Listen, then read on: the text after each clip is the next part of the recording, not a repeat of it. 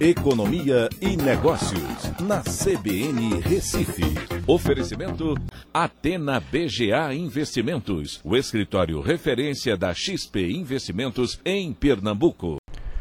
Olá, amigos, tudo bem? No podcast de hoje eu vou falar sobre o IBCBR, que é um indicador da atividade econômica e que serve como uma prévia do PIB.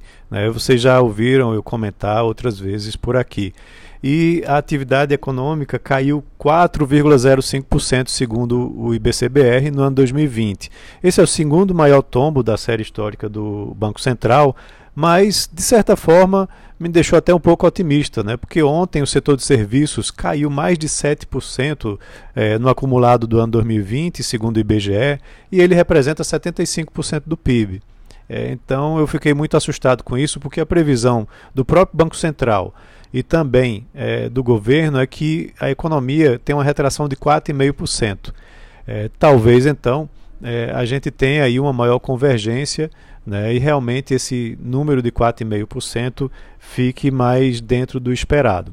O que chama a atenção, é, segundo as expectativas de mercado, é que dezembro apresentou um crescimento de 0,64% é, e foi maior do que a expectativa de mercado. Tá?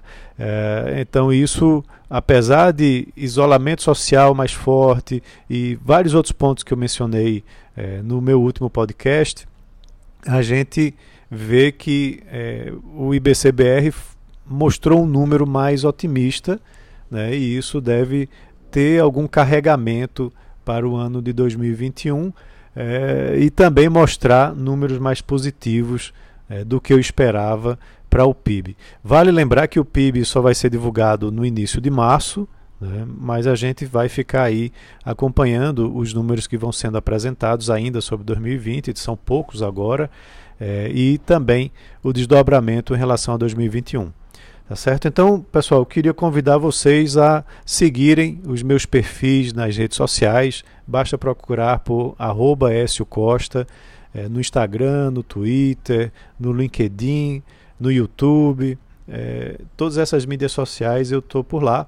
E também agora no Clubhouse. Tá? Vocês podem me procurar também lá por arroba Costa, é, seguir o meu perfil e lá a gente também tem várias discussões interessantes. É isso, um abraço e até a próxima.